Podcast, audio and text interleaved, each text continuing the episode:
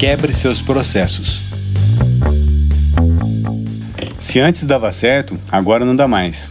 Se antes você conseguia, agora você não consegue mais. Se antes a estrada era curta, agora a estrada é longa.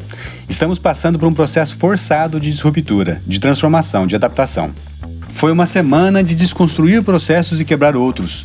Na nova inteligência, alteramos alguns processos e já estamos adequando outros nessa semana. Passamos por um momento onde a solidariedade está reinando, várias empresas estão fazendo negócios que não geram lucros neste momento, mas possuem perspectivas de serem negócios rentáveis para o final do ano ou o próximo ano. Há duas semanas parecia impossível ver uma luz no fim do túnel. Felizmente, essa semana já começa com um horizonte menos nebuloso. Informações mais do que nunca é tudo. Saíram diversas pesquisas na semana passada, tiveram ótimas lives, lives riquíssimas, aliás. Parece que temos à disposição os melhores profissionais do mundo nos ensinando o tempo todo. Já estamos há três semanas trabalhando home office e eu confesso que estou com um pouco de saudade do trabalho no escritório. O ambiente do escritório proporciona a troca de ideias no corredor, o contato com pessoas de alto astral, os comentários, as brincadeiras, as sacadas imediatas. E nos últimos anos acertamos bastante com a equipe. Pessoal bom, inteligente, gostoso de conversar, tudo isso faz muita falta.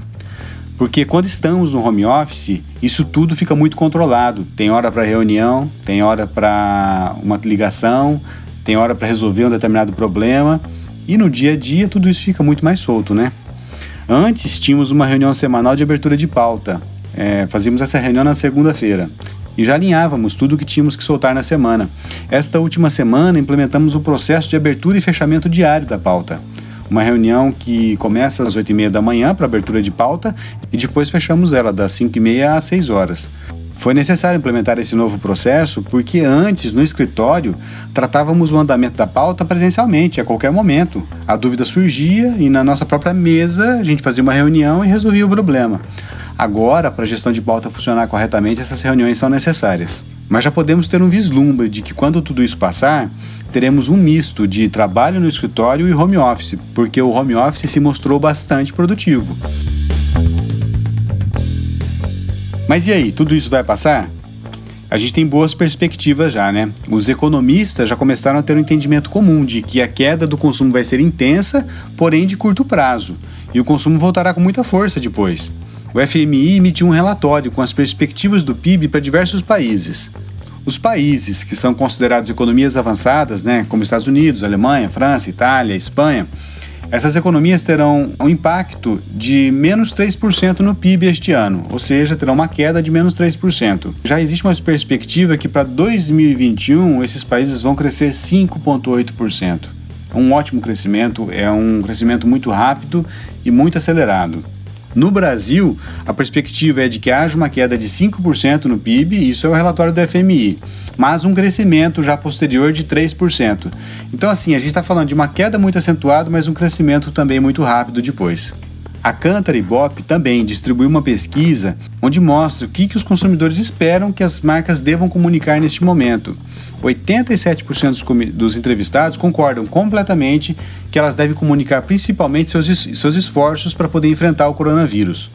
Já 80% concordam que as empresas devem evitar explorar a situação do coronavírus para promover a sua marca. E 78% dos entrevistados acreditam que deve-se reforçar o valor da marca, oferecendo uma perspectiva positiva e utilizando um tom tranquilizador. A pesquisa continua. Então, assim, diante disso, quais são as atitudes, né? que os consumidores esperam dessa marca. Olha só, 25% querem que essa marca seja um exemplo e um guia de mudança. Outros 21% querem que as empresas sejam realistas e práticas para poder ajudar o consumidor no seu dia a dia. Outros 20% dos entrevistados esperam que as empresas ataquem a crise e mostrem como sair dela. Outros 18% querem que as empresas usem seu conhecimento para poder explicar e informar. Bom, por ser um momento sensível de comunicação, as mensagens podem ser mal interpretadas, conteúdos podem gerar desserviço e peças criativas podem estimular o sentimento errado. Ainda assim, as marcas devem continuar investindo em comunicação de forma estratégica, mas com cautela. Realmente, o que deve ser comunicado nesse momento, o formato da comunicação tem que ser mais claro do que nunca para não gerar um mal entendimento. Tivemos também uma live na semana passada né, com o Theo Orosco da Exact Sales, e a Exact Sales é uma empresa especializada em vendas. E é interessante a abordagem e o entendimento de que a jornada de compra ficou mais longa.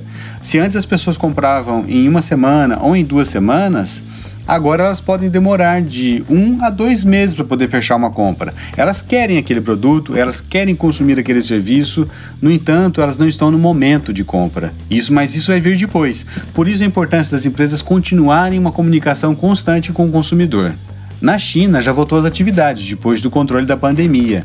E saiu uma matéria na Infomoney, no site Infomoney, que mostra que a loja Hermes na China vendeu 2,7 milhões em um dia depois que ela reabriu. Isso provavelmente mostra pra gente que, embora estejamos vivendo um momento de queda de consumo, ele vai voltar com força depois. O consumidor ele precisa ter segurança né, de que ele pode sair para consumir sem que ele seja contaminado pelo coronavírus. Assim que ele tiver essa segurança, o consumo volta ao normal.